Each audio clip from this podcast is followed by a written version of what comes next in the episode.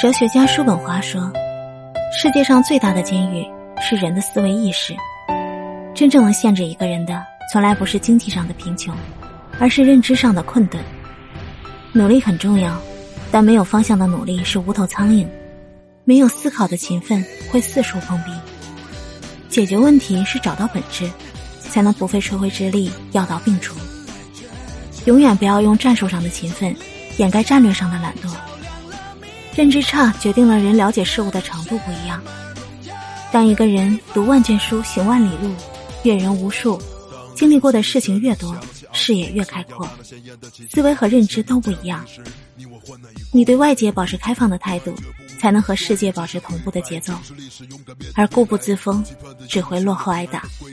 所以，要永远保持成长，永远好奇，保持高度敏感，永远对新事物保持开放的心态。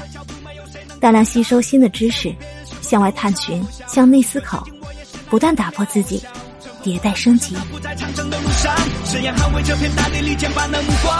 我为我的祖国感到骄傲，